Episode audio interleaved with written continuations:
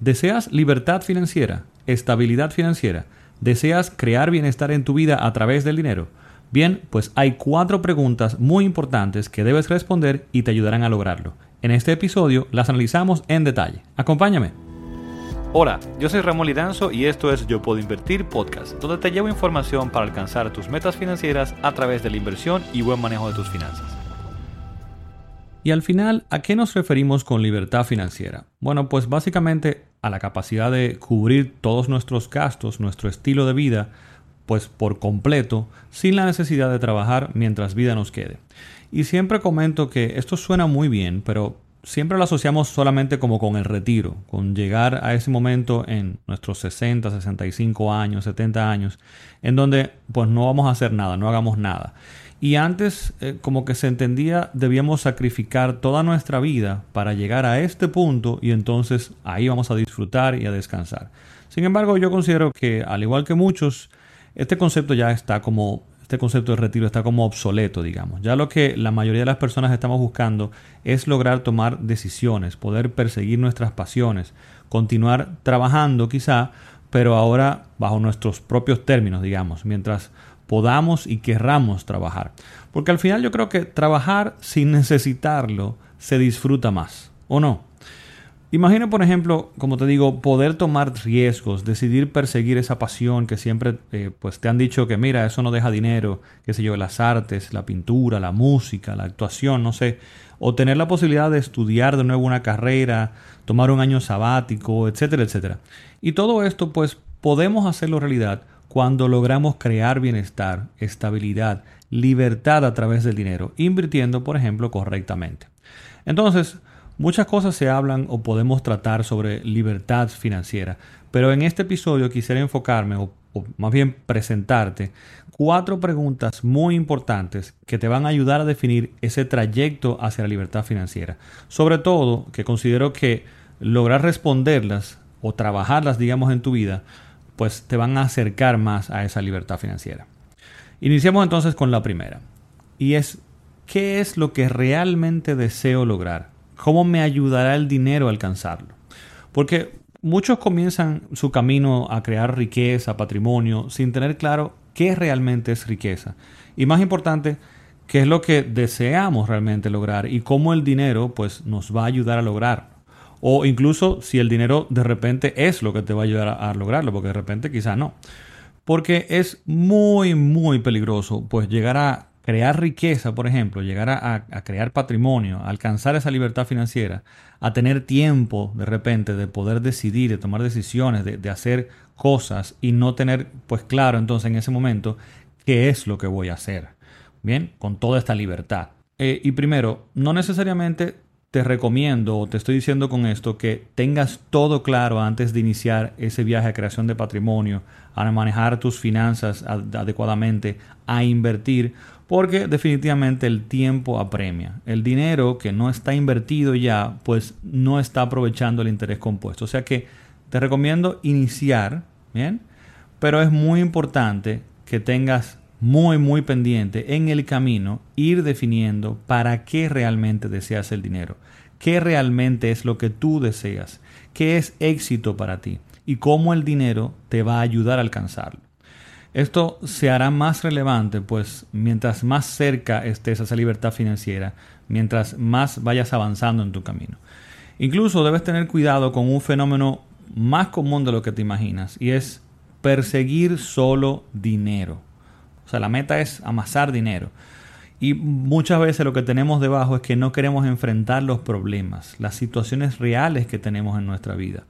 Eh, estamos con esto quizá eh, buscando rehuir a esas preguntas grandes e importantes en nuestra vida. O quizás lo estamos utilizando como excusa para no vivir realmente la vida que realmente deseamos, eh, no, no vivir o no alcanzar tus sueños, quizás por miedo a qué pasaría si lo alcanzo. Y esto es algo muy, muy peligroso porque podrías terminar con mucho resentimiento al final de tu vida, por ejemplo, de las cosas que al final nunca hiciste o aún eh, quizá teniendo todo el potencial de hacerlo porque al final de tu vida tienes entonces mucho dinero, lograste acumular dinero o generaste en una etapa de tu vida mucho dinero, pues todavía va a ser mucho eh, más fuerte el resentimiento en el sentido de que no hiciste realmente lo que querías hacer o no le sacaste partido a eso. Créeme que eso puede ser peor que una vida bien vivida y terminar sin dinero. Más importante que el dinero, por ejemplo, es el tiempo. Pero lo maravilloso y que tienes que entender es que con el dinero puedes comprar tiempo, puedes comprar, liberar o puedes liberar más tiempo. En conclusión, debes cuidarte de no hacer el dinero un objetivo. Recordar siempre que es simplemente una herramienta. Con esto pasamos entonces a la pregunta número dos que debes responder. ¿Qué estoy dispuesto a sacrificar mientras alcanzo mis metas? Y es que debes entender que todo en la vida es un intercambio. Se trata de balancear, digamos así, las decisiones. Entender que para obtener ciertas cosas es muy probable que tengas que sacrificar otras. No necesariamente toda la vida, pero al menos por un tiempo. Y esto, como te digo, va de un lado y de otro. Y me explico. O sea, por un lado, por ejemplo, debes entender que cada vez que tienes la oportunidad de ahorrar e invertir, por ejemplo, y no lo haces, pues estás sacrificando cierta cantidad futura de dinero o de libertad futura. Bien, si quieres verlo así. Estás esclavizando cada vez más a tu yo futuro. Pero de igual forma debes tener cuidado con qué tanto estás sacrificando hoy, pues en busca de ese ahorro. Porque piénsalo así, siempre puedes crear más dinero, pero ¿cuánto es suficiente? ¿Y hasta dónde deseas llegar? ¿Qué estarás cambiando o sacrificando mientras estás haciendo eso? Entonces, sí, yo sé, está como bien complicadito el asunto, cómo logro ese balance, pero ¿qué te puedo decir? Es, es así. Nunca vas a encontrar el punto perfecto. Nunca habrá una respuesta correcta de, por ejemplo, qué porcentaje o cuánto ahorrar. Ni en general, es decir, una cantidad única para todo el mundo, ni tampoco para ti en tu vida. ¿Y a qué me refiero? Y, y sí, por ejemplo, hemos hablado de que yo recomiendo, y los números te dicen eso, de que al menos un 20% debes ahorrar eh, mensualmente e invertir correctamente para poder alcanzar en tiempos razonables lo que sea libertad financiera.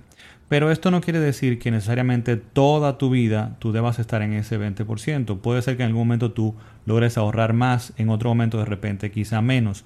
Vamos a ver, ¿a qué me refiero? Pues el punto es que cada uno tendrá que responder esta pregunta, pero incluso al responderla en un momento específico, por ejemplo, y tener la respuesta correcta en ese momento, esa no será la respuesta para toda tu vida.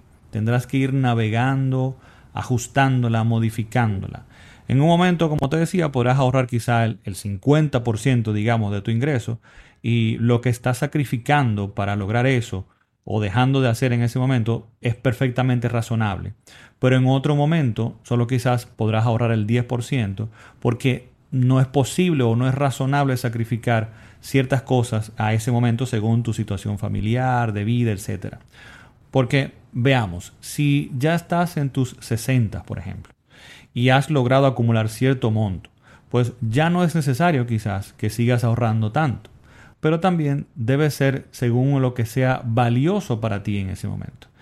Al final, como te digo, no es fácil, pero en conclusión, te diría que de los dos lados, tanto pensando en el balancear el futuro y el presente, o balancear lo que estoy dejando de hacer el presente por el futuro, te enfoques más en el futuro. Ayuda, por ejemplo, saber lo que te decía, que al no ahorrar o, o invertir, hoy estás sacrificando a tu yo futuro y cierro con esta parte y te digo que te enfoques de este lado porque nuestro cerebro al final pues le es más difícil pensar en el futuro y balancearlo con el presente. Dicho esto, entonces pasamos con la pregunta número 3. ¿Cómo puedo hacer que mi dinero, mi ahorro, crezca? Definitivamente hay muchas formas o cosas que puedes hacer para hacer tu dinero crecer. Puedes invertir en bienes raíces, en negocios, etcétera, etcétera. Pero para mí, pocas te permiten empezar poco a poco o pocas pueden producir de forma pasiva, sin esfuerzo, como lo es invertir de forma diversificada, de forma global, a través de la bolsa en Estados Unidos.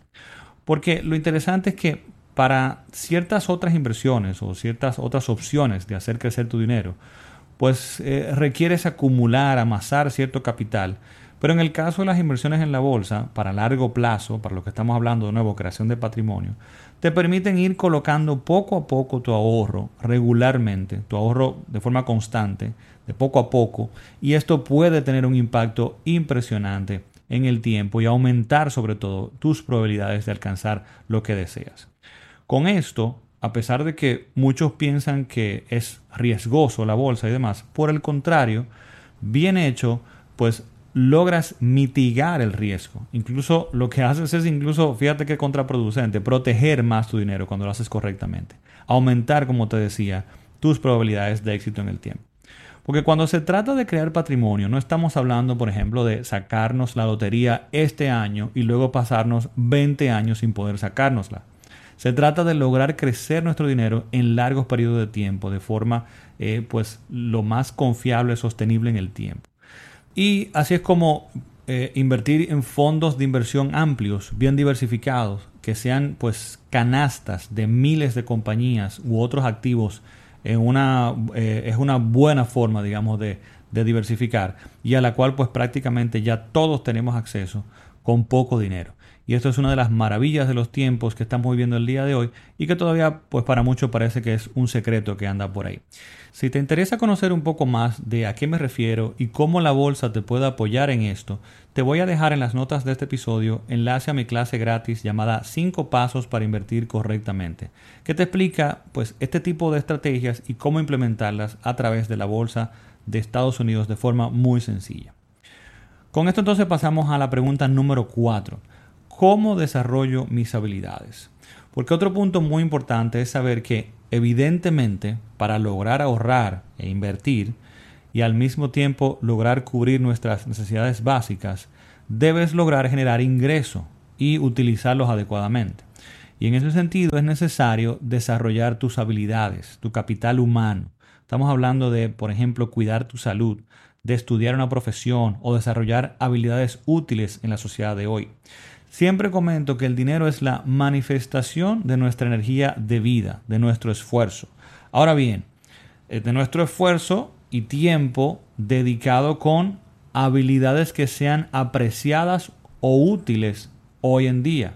Pues no tendría ningún resultado si solamente estoy aplicando esfuerzo y tiempo, pero no con eh, las habilidades que están siendo apreciadas hoy, ¿no? Así que tenemos que identificar esas habilidades que son requeridas o interesantes o que son eh, productivas al día de hoy y comenzar a trabajar en las mismas. Fuera de todas las que puedas encontrar eh, allá afuera, digamos, que sean eh, las valoradas, que van a ser regularmente cosas prácticas o técnicas, por ejemplo, digamos que hay dos a las que yo entiendo que no se le presta la debida atención y que considero que son cruciales y son las que te quiero comentar el día de hoy. Y estas son el autoconocimiento y la disciplina. Estas son dos herramientas o dos habilidades que te van a permitir avanzar en todas las demás. La primera, el autoconocimiento o digamos la capacidad de autoevaluarnos, es lograr ver nuestras debilidades, nuestras actitudes, nuestros eh, malos hábitos, también así nuestras eh, cosas buenas, o sea, las, las habilidades que tenemos ya o los talentos que tenemos ahí que podemos explotar.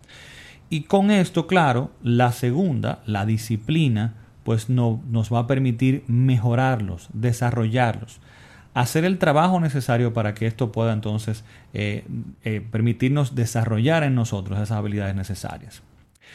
Bien, y estas son las cuatro preguntas que considero son muy importantes para ir avanzando hacia la creación de libertad financiera. Te recomiendo que lo escuches detenidamente nuevamente el episodio y te sientes a reflexionar sobre esas cuatro preguntas.